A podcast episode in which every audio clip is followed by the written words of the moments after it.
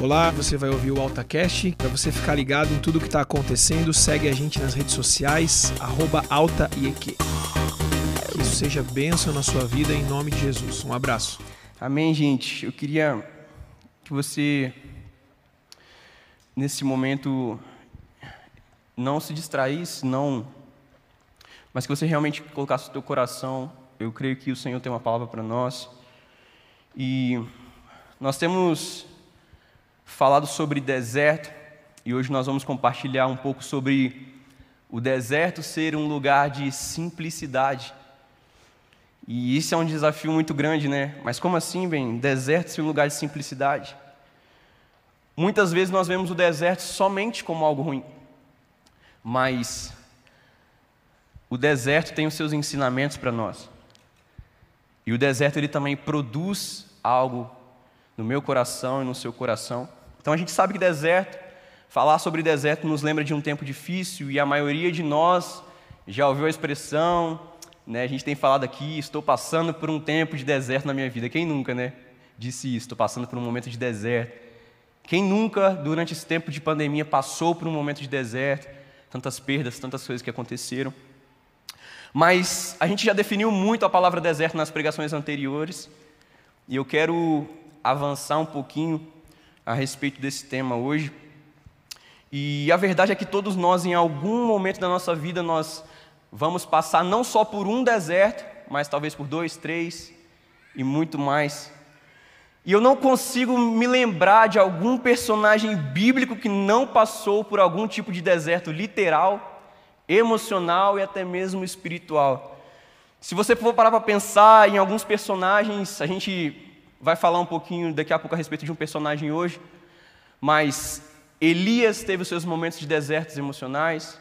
O pastor Carlinhos falou um pouco a respeito de Moisés, do povo no Egito, Josué, que passaram por desertos literais.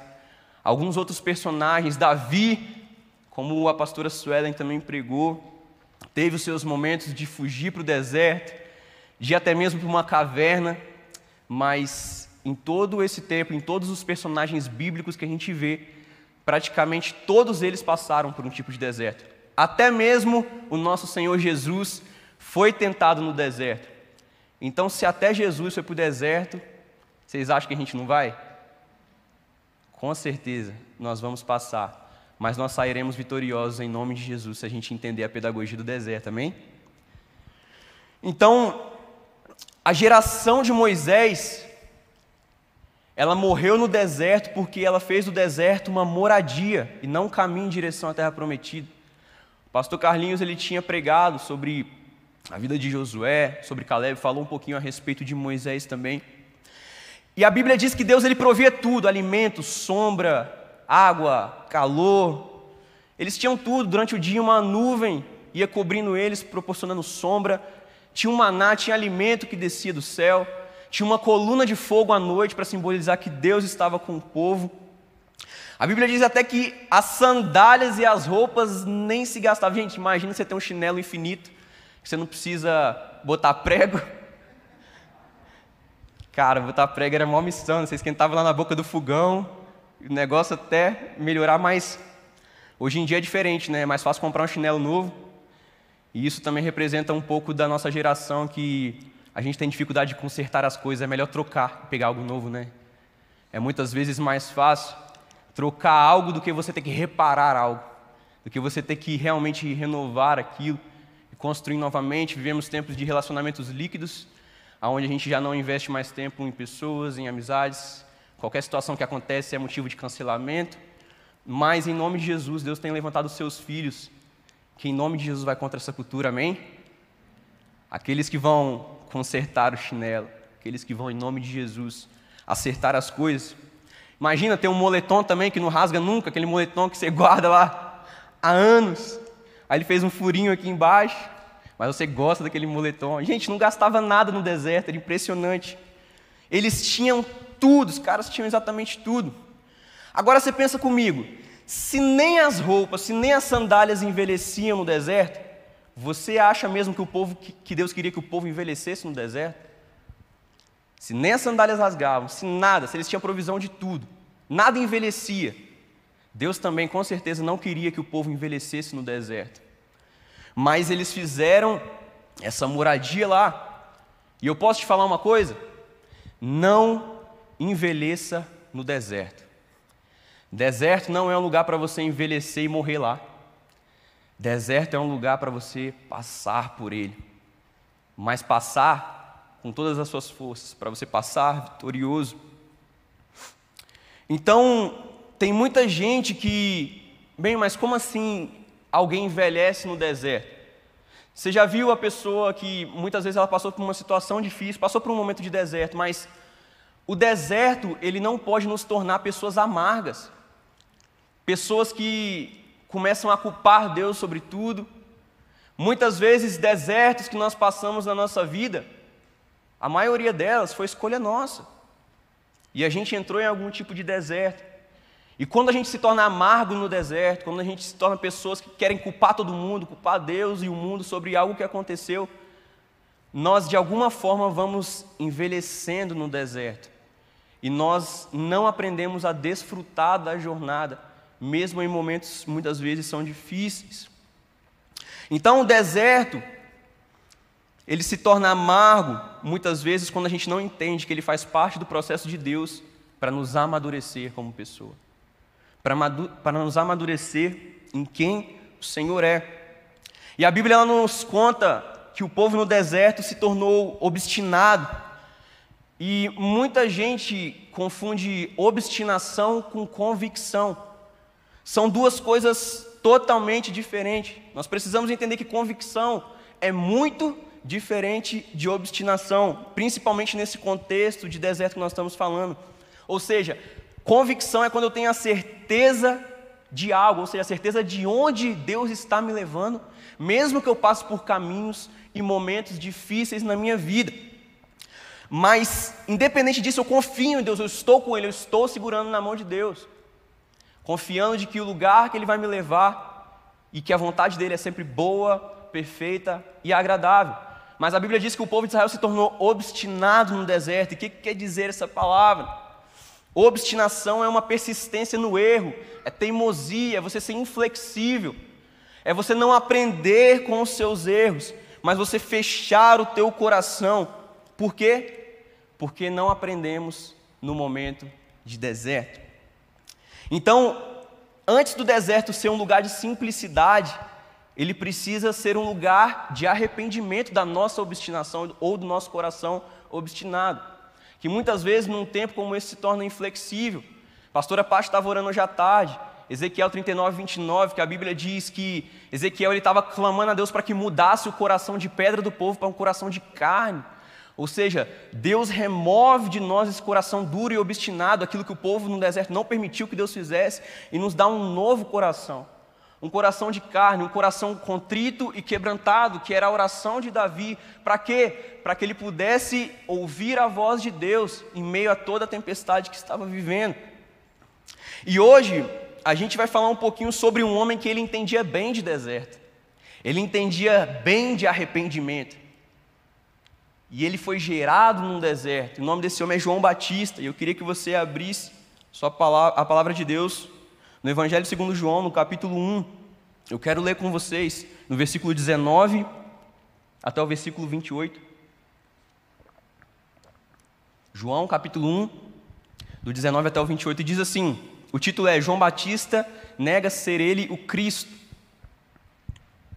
Este foi o testemunho de João, quando os judeus de Jerusalém enviaram sacerdotes e levitas para perguntarem quem ele era. E ele confessou e não negou, ele declarou abertamente: Não sou o Cristo. E perguntaram-lhe: E então quem é você? É Elias? Ele disse: Não sou. É o profeta? Ele disse: Não. Finalmente perguntaram: Quem é você? Dê-nos uma resposta para que levemos aqueles que nos enviaram. Que diz você acerca de si próprio?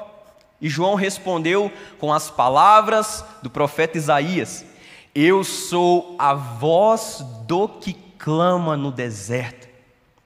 Façam um caminho reto para o Senhor. Alguns fariseus que tinham sido enviados interrogaram-no: Então por que você batiza se você não é o Cristo, nem Elias, nem o profeta?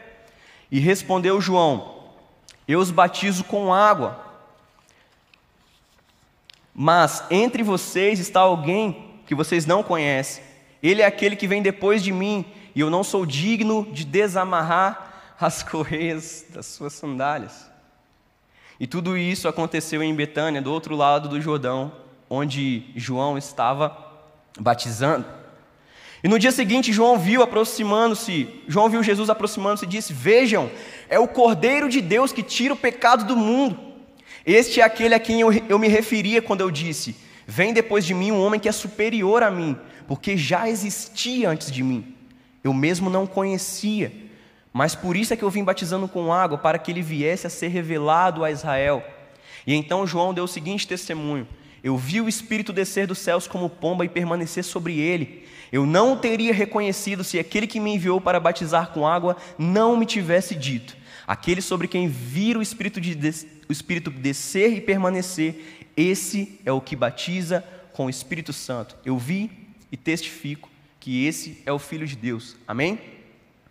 E Jesus disse também sobre João Batista, ele falou algo muito interessante em Mateus 11, versículo 11: que nascido de mulher não apareceu ninguém maior do que João Batista. Agora, olha que interessante. Quando o povo perguntou quem era João Batista, ele nem mesmo mencionou o nome dele, dizendo: Ah, eu sou o João Batista, aquele carinha lá, legal. Não, ele falou bem assim: Eu sou apenas uma voz daquele que clama no deserto. Porque João Batista ele tinha a mensagem dele, do seu propósito de vida muito claro. Ele sabia exatamente o que ele tinha vindo fazer. E João era primo de Jesus, ele era filho de um milagre pois a mãe de João Isabel era estéreo. Seu pai Zacarias ficou mudo quando recebeu uma visitação do anjo dizendo que ele ia ter um filho e que ele seria pai na velhice. Mas os pais de João Batista receberam as instruções de Deus de como criá-lo. E João ele foi consagrado como Nazireu. Não vou entrar tanto aqui explicando sobre o que é Nazireu, mas em número 6, se você quiser ler depois esse trecho bíblico, vai explicar o propósito do Nazireu mas resumidamente, os nazireus eram homens fora dos padrões comuns para atingir os padrões de Deus. Bem, o que, que significa isso? Eram os caras extremamente consagrados para um propósito de vida que Deus tinha escolhido eles. Eles abriam mão até daquilo que era lícito como naquela época, como beber vinho, por exemplo, ou como outras práticas do povo, justamente para ter uma consagração extrema. Eram como se fossem homens e mulheres de Deus que traziam o alinhamento para o povo de Deus toda vez que o povo de Israel se desviava dos caminhos do Senhor. Resumidamente, esses eram os nazireus. Você vai ler muitas vezes na Bíblia que ela vai citar como os homens dos cabelos longos. Enfim, tem muitas coisas que você vai ouvir sobre isso, mas João ele tinha essa consagração que diz aqui nesse texto. E ele foi alguém especialmente consagrado ao Senhor com o propósito de cumprir o grande chamado em sua vida como amigo do noivo e precursor de Jesus. E o que precisamos entender primeiro aqui, eu quero ser bem objetivo com vocês nesse tempo, é que deserto também é um lugar da gente receber palavra de Deus.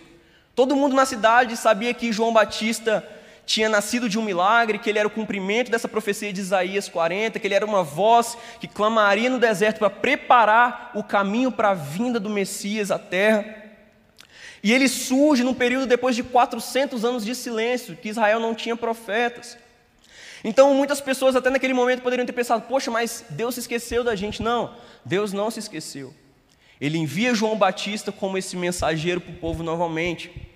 Mas talvez alguém pergunte: mas por que João teve que ir para um deserto ao invés de ficar com Jesus? Já parou para pensar? Se ele era parente de Jesus e tinha os irmãos de Jesus, mas por que, que João ele não ficou e não foi criado com Jesus? É uma parte da Bíblia que muitas vezes a gente não analisa. Mas o que eu acredito sobre isso é que um chamado extraordinário ele requer uma renúncia extraordinária. Quando Deus, ele muitas vezes levanta um homem certamente esse homem também ele vai ter que renunciar muitas coisas para o cumprimento dos propósitos de Deus. Então era no deserto que João ia ter a sua mensagem forjada, o seu propósito revelado e alinhado, e não na cidade. A conversa que Deus tinha com João Batista era no deserto, não era na cidade. E isso é maravilhoso na palavra de Deus, porque Deus tem uma história com cada um de nós. Ele tem uma história comigo, ele tem uma história com Marcelo, ele tem uma história com cada um diferente. E com João Batista, o negócio de Deus era com ele no deserto. E isso torna a mensagem de João Batista muito impactante. E Deus ele manda João para o deserto a fim de preparar o coração dele, de moldá-lo como um vaso para ser usado para os propósitos de Deus. E foi no deserto que João Batista ele se tornou um amigo do noivo, que é muitas vezes o que nós conhecemos a história de João Batista. Mais para frente eu vou falar um pouquinho sobre essa questão do amigo do noivo. Então, nós entendemos assim que desertos são lugares que formam mensageiros. Não era qualquer mensagem que João estava preparando para entregar para o povo, não era qualquer coisa. A mensagem que João iria entregar para o povo era: Deus desceu na terra para salvar o mundo pecador. Essa era a mensagem que João Batista foi gerando no deserto até que se cumprisse o tempo dele liberar essa mensagem sobre o povo de Israel.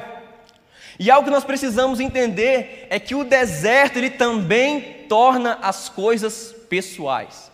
No deserto, gente, o negócio fica sério. No deserto a conversa, o papo é reto. Imagina a grandeza que o ministério de João Batista foi. Um historiador judeu chamado José, ele estima, pelos cálculos dele, e cara, por ele ser judeu e um dos primeiros estudiosos desde o início, ele estima que cerca de 40 mil pessoas iam ouvir João Batista no deserto por mês. Cara, o cara tinha muita influência, ele era muito conhecido o impacto que a vida dele estava sacudindo aquela nação. Gente, as pessoas iam para um deserto para ouvir raça de víboras, arrependam dos seus pecados. Era a mensagem do cara. Não era uma mensagem confortável como hoje. A galera quer ouvir uma mensagem para amaciar o ego, mano. Pô, mano, você vai dar tudo certo. Tipo, viva aí do jeito que você quiser e é isso aí, galera. Tá tudo bem, tá de boa, vai. Não, a galera ia ouvir Arrependam-se dos seus pecados. Sabe o que o João Batista falava? Deem frutos que mostrem arrependimento. Sabe o que ele estava falando? Mano, não adianta só vir aqui chorar, ah, que não sei o que, Deus muda a minha vida. Mas se as nossas atitudes, nossa postura e nosso posicionamento não mudar, deem frutos. Arrependimento precisa gerar fruto. Quando eu me arrependo realmente de algo que eu fiz, e eu entendo que realmente eu estava longe de Deus praticando isso, a minha vida ela dá frutos que mostram arrependimento. Entende? Então, se eu era um cara que, ah, beleza, alguém me fez mal e eu disse que perdoei, mas no fundo do meu coração não perdoei, agora a minha atitude com essa pessoa precisa ser uma atitude de perdão. Só estou dando um exemplo do que João Batista queria dizer para o povo: ei, arrependimento não é só da boca para fora, arrependimento é uma mudança de postura. Deem frutos que mostram arrependimento. Então, a mensagem de João Batista era uma mensagem direta, mas era uma mensagem que tinha unção, verdade e vida, porque a mensagem de João Batista não foi gerada em qualquer lugar, foi gerada num ventre e não no intelecto, foi gerada de um coração apaixonado por Deus, de um cara que gastou a sua vida para entender para que, que ele veio nessa terra.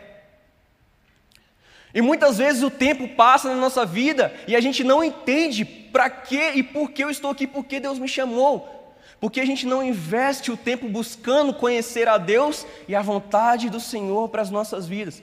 Você já parou para se perguntar, cara, qual a mensagem que Deus me chamou para a minha geração? Qual a mensagem que Deus me deu? João entendia disso. Ele poderia, vocês concordam comigo que ele poderia achar um cara, se achar, né, mano? Ser um cara, ah, mano, meu ministério é influente, eu tenho acesso a muitas pessoas. João Batista ele poderia ser esse cara, achando que as coisas aconteciam por causa dele. Afinal, ele era um ser humano, ele também estava sujeito a essas coisas. Mas por que, que ele não foi esse cara que perdeu o seu coração? Porque ele tinha passado por um deserto. E como eu falei antes, o deserto ele vai tornar as coisas pessoais. O deserto vai tornar o nosso relacionamento com Deus pessoal. E quando o nosso relacionamento com Deus se torna pessoal, quando nós passamos entendendo o propósito do deserto, Deus ele retira o negócio de dentro de nós. É no deserto que nós realmente vemos se nós amamos a Deus de verdade ou se a gente era somente mercenários que estavam com Deus quando Ele nos abençoava. É forte ouvir isso? É.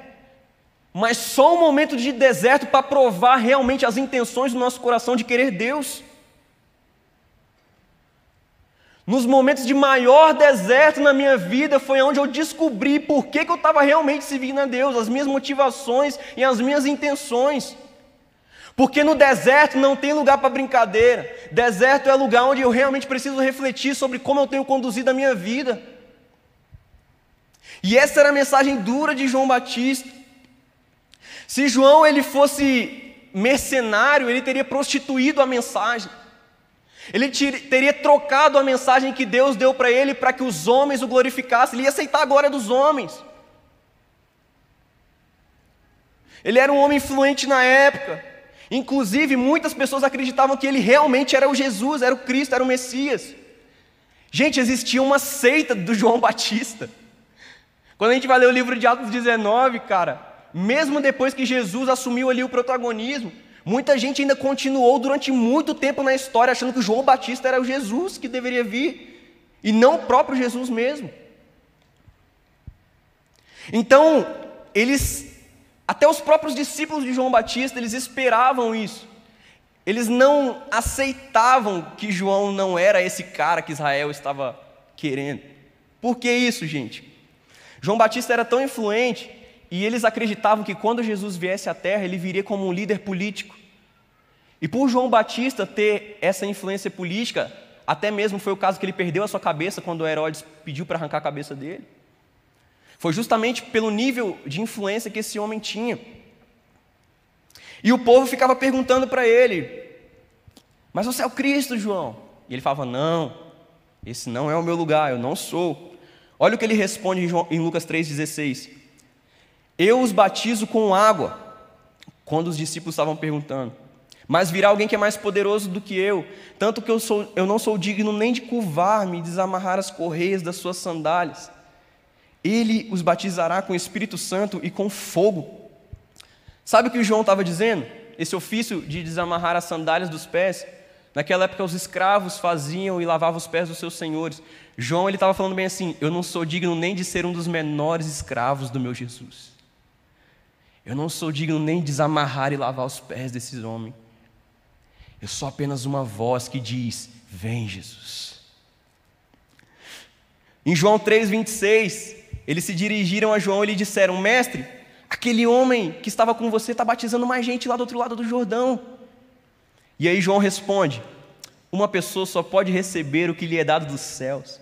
Vocês mesmos são testemunhas do que eu disse. Eu não sou Cristo, mas eu sou aquele que foi enviado adiante dele. A noiva pertence ao noivo. O amigo que presta serviço ao noivo, que o atende e ouve, enche-se de alegria quando ouve a voz do noivo. Esta é a minha alegria que agora se completa. É necessário que ele cresça e que eu diminua. Aleluia.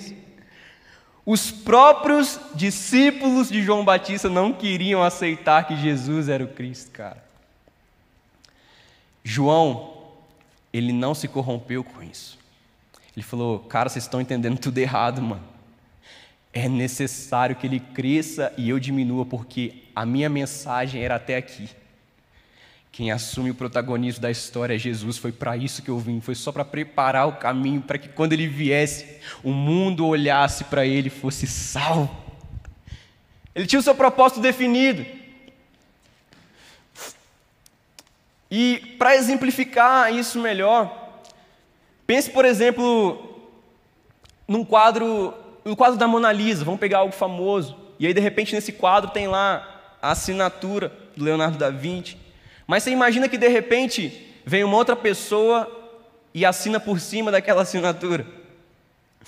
Gente, nós não podemos colocar a nossa assinatura numa obra que não é nossa, naquilo que foi Deus que fez. Só trazendo para exemplificar, João Batista, ele sabia que o quadro não era dele. Mas ele era o homem que estava preparando um cenário para que as pessoas olhassem para o quadro, entende? Nós servimos a Jesus e nós não podemos querer que as coisas que Deus nos pede para fazer, a gente querer colocar a nossa assinatura. A assinatura é de Deus, a história é dele, o quadro é dele, tudo é dele. Eu gosto muito também de um músico e a história dele chamado Johann Sebastian Bach. Ele é tido como o maior nome da música barroca. Ele, cara, a história desse cara é fantástica. É, principalmente em relação à música clássica, à história da arte, porque ele era um cristão e a história diz que esse cara ele compôs mais de duas mil músicas. Ele é tido como o maior compositor de todos os tempos. Ele acreditava que o propósito da música era conectar o ser humano ao divino. Uma das suas frases era: o objetivo e a finalidade maior de toda música não deveria ser nenhum outro além da glória de Deus e da renovação da alma. Ou seja, algo que é muito interessante na história dele é que quando ele terminava de compor as suas canções, tinham uma sigla escrito S, D e G que significava só lhe deu glória. Somente a glória para o Senhor. Um homem que usou a sua vida para glorificar a Deus. Você acredita que Deus pode usar a sua vida, a sua profissão para só lhe deu glória para Ele? Foi para isso que nós fomos criados. Tudo vem dele, volta para Ele. E falando sobre o amigo do noivo, na Judéia era um costume haver dois amigos, um que cuidava do noivo e outro que cuidava da noiva. Era muito interessante. Eles eram responsáveis por toda a parte do casamento, os arranjos, a estrutura, a festa, a decoração. Até mesmo conduzir o casal depois à câmara nupcial. Ou seja, eles cuidavam dos noivos antes, depois do matrimônio. E o dever do amigo do noivo era manter os termos e defender a fama da noiva mesmo depois de casada. Então, quando João Batista ele falava bem assim: o amigo se alegra porque o noivo vem agora o noivo vem para esse casamento. Ele estava justamente se referindo a essa passagem. Eu, João Batista, fui chamado não para competir com a noiva, que é a igreja de Jesus, mas para ser o amigo de Jesus que vai cuidar e zelar pela fama da noiva da igreja. Uau, cara! Esse cara entendeu o seu propósito. Nós, como cristãos, filhos de Deus, nós estamos aqui para proteger a noiva, não para expor ela, mas para ser amigo de Jesus e cuidar dela. Nós somos chamados a isso.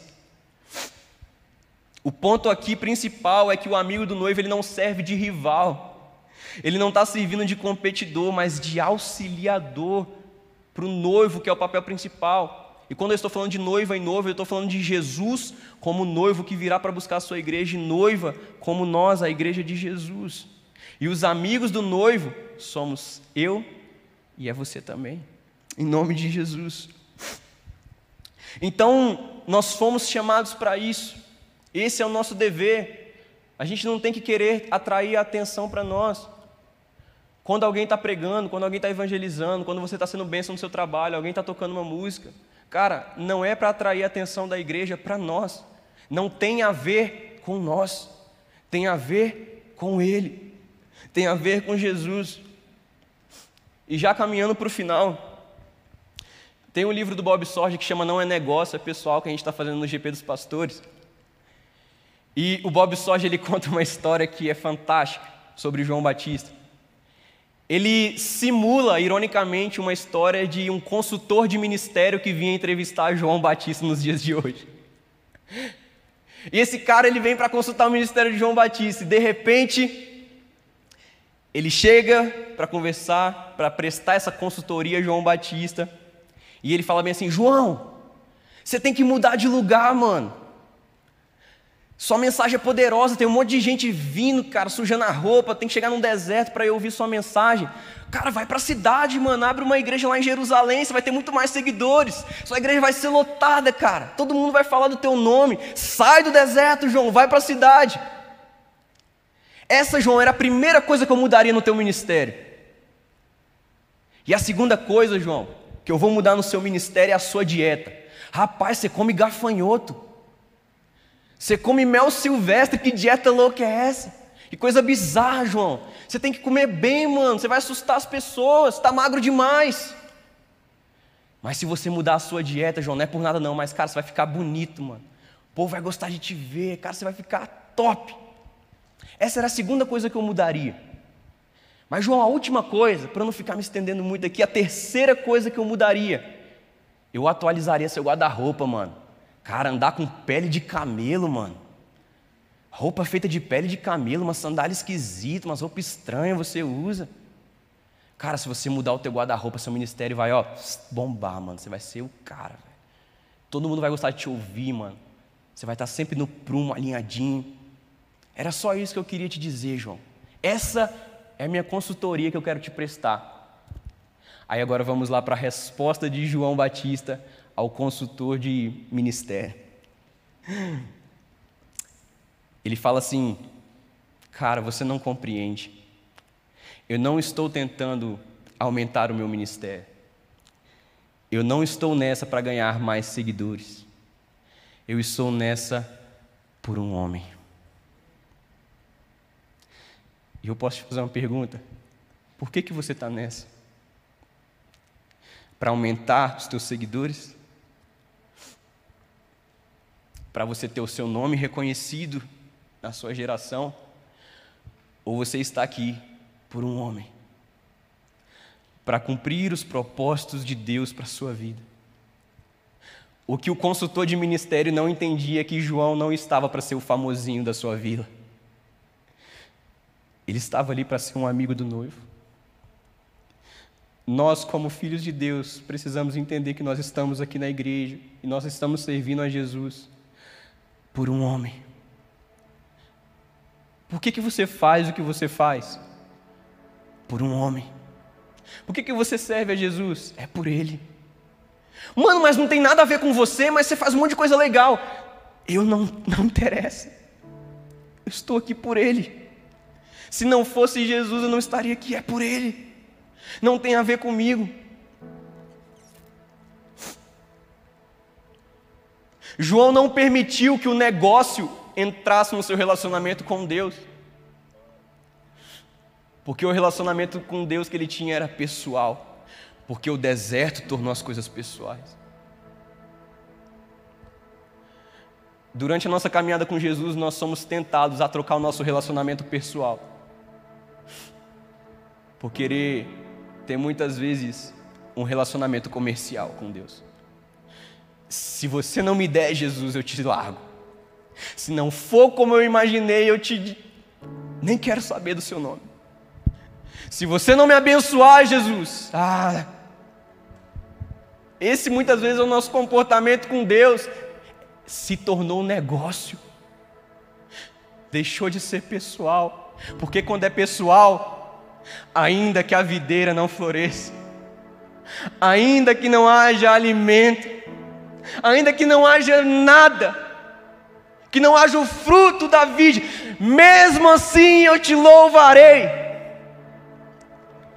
Ainda que a minha casa própria não venha, o meu carro, ainda que eu não seja curado do Covid, todavia eu glorificarei a Deus porque eu não estou aqui por um negócio, mas por um homem. Independente do deserto que eu esteja passando, é por um homem que eu estou aqui. Independente se as coisas não vão bem, é por um homem que eu vivo. Porque os teus planos são maiores que os meus, os seus caminhos são melhores que os meus, diz o Senhor. Ele não nos disse que teríamos uma vida fácil, mas Ele disse que estaria com a gente todos os dias, até o fim. E a pergunta de Deus para nós é: se você estará comigo também até o fim? Você estará nessa por um homem? Se eu não fizer, você vai continuar sendo fiel a mim? Porque sou eu que sei os pensamentos que tenho ao teu respeito Gente, nós somos peregrinos nessa terra, por que, que a gente está tão apegado às nossas riquezas? A gente está apegado demais. A gente quer culpar Deus de tudo, a gente transfere tudo para Ele. A vida com Deus é uma vida de confiança. Eu confio mesmo que eu não vejo.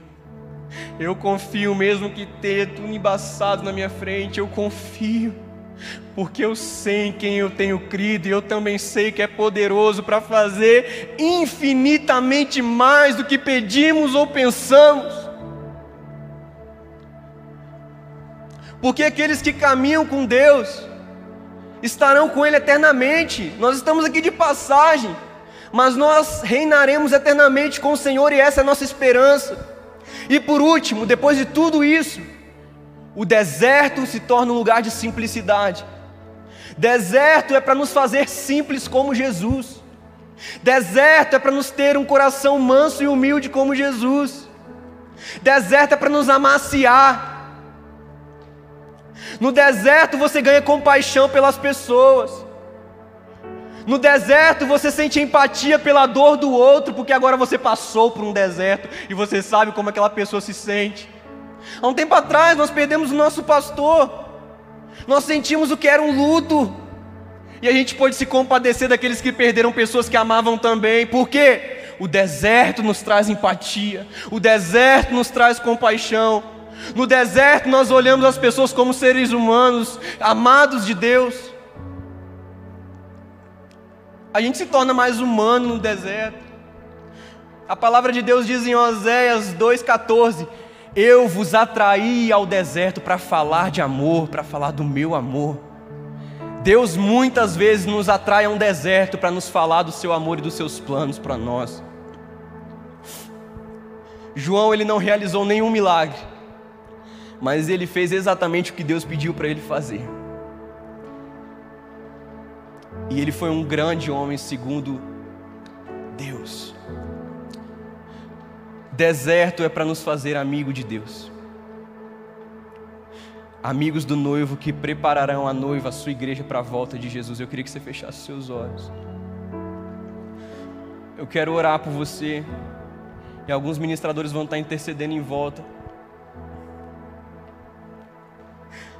Entenda uma coisa: deserto é o lugar para te fazer amigo de Deus. Deserto é para remover de nós o negócio, é para tirar o que não é verdadeiro, é para tirar o que está sobrando, é para tirar aquilo que não serve para a nova estação que Deus quer nos levar.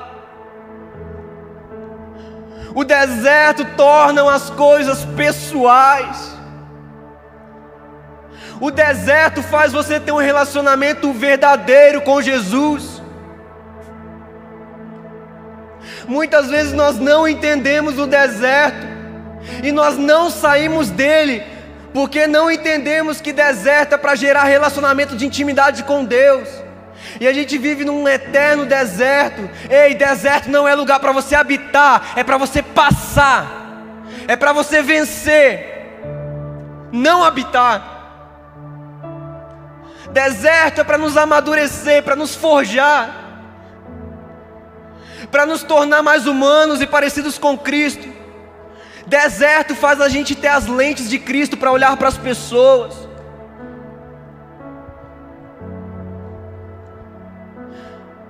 Se Deus fizer, Ele é Deus. Se Ele não fizer, Ele continua sendo Deus. Se Deus me der, Ele é Deus. Se não me der, também Ele é Deus. Gente, vamos parar de servir a Deus por barganha. Ele nos chama hoje, ei. Vocês são os meus filhos amados, em quem eu tenho muito prazer. Vem comigo, se envolve naquilo que eu estou fazendo. Vamos em parceria comigo. Preparar a igreja para a volta de Jesus, compartilhar do Evangelho do Reino da Salvação com aqueles que ainda não conhecem. Pai, eu quero orar aqui, Senhor, por cada um dos meus irmãos e pela minha vida. O meu clamor aqui nessa noite é: Senhor, nos ensina que o deserto é um lugar de simplicidade, mas antes de ser um lugar de simplicidade, é um lugar de arrependimento. Senhor, nós queremos nos arrepender, Pai, das vezes que servimos ao Senhor, Pai, por interesses pessoais, para promover o nosso nome, para promover o nosso ministério, para que as pessoas olhassem para nós. Nos perdoe, Senhor das vezes que só servimos o Senhor com todo o coração quando o Senhor fez algo bom, e tudo que o Senhor faz é bom. E eu oro, Jesus, para que o Senhor nos faça os teus amigos. Nós queremos ser os teus amigos, Jesus. Nós queremos ouvir as batidas do teu coração. Nós queremos saber, Pai, o que o Senhor está pensando, o que o Senhor quer fazer. Assim como Jesus ele dizia: Eu só faço aquilo que eu vejo o Pai fazer.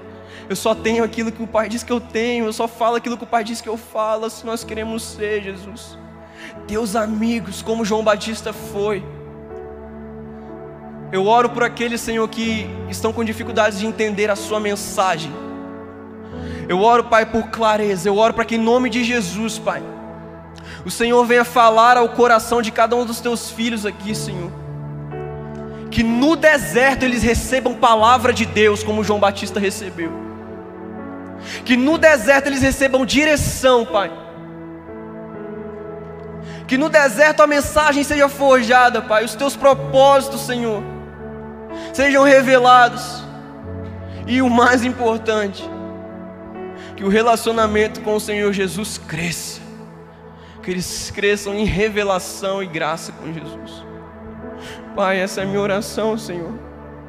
Não adianta vivermos aqui nessa terra sem querer ser teus amigos e sem andar em parceria com o Senhor. Não adianta, Pai, nós queremos qualquer outra coisa senão o Senhor e o teu coração. Essa é a minha oração, Senhor. Queremos ser os amigos do noivo. Que prepararão o caminho para o Senhor buscar a sua igreja. Maranata, o Senhor vem. Maranata, Ele vem para buscar a sua igreja pura, santa e nós queremos ser os amigos que vão se alegrar quando o noivo vier. Essa é a minha alegria que agora se completa, Jesus vê. E eu esperei durante toda a minha vida por esse momento, Senhor, faz essa nossa expectativa.